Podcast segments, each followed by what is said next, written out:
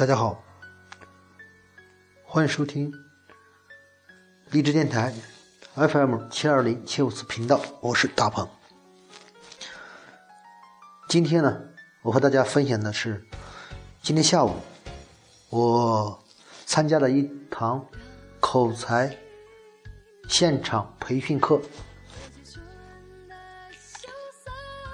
这件这件事情呢，应该是在以前我们当地的一个帖子里面说，过几天要举行一个口才培训的一个试听课，呃，我就留下了联系方式。然后昨天呢，工作人员打电话通知我说，今天下午两点到四点半。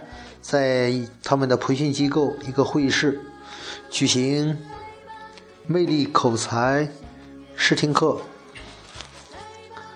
到了一点五十我就赶过去了。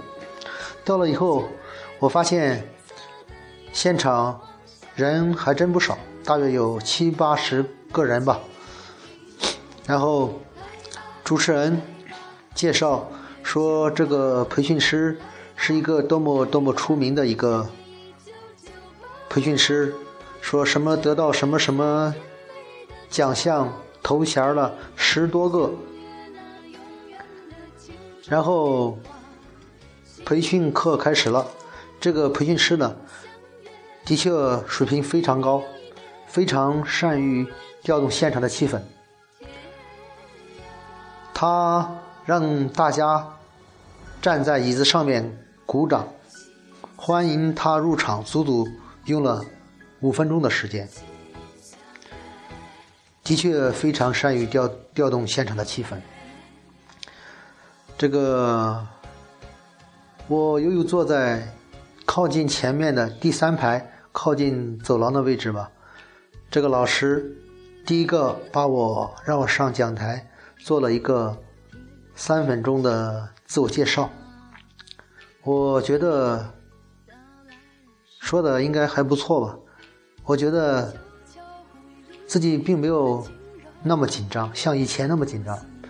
这应该得益于这个阶段的励志电台的录制吧。到最后的时候呢，呃，老师讲了很多励志的故事。还有就是，主要他的目的呢，就是为了明天他的两一个两天的星期六、星期天两天的培训，收费呢是两千五百八十元。呃，由于我觉得对自己并没有太大的帮助，因为现场去的大部分都是很多都是销售人员，还有一些卖保险的推销人员。哎，到最后，我我没有报名，我就回家了。我说说自己的一一些体会吧。呃，我觉得吧，这个坚持，哎，多亏这段时间的坚持吧，使自己使自己吧，应该有了。一定的进步，啊！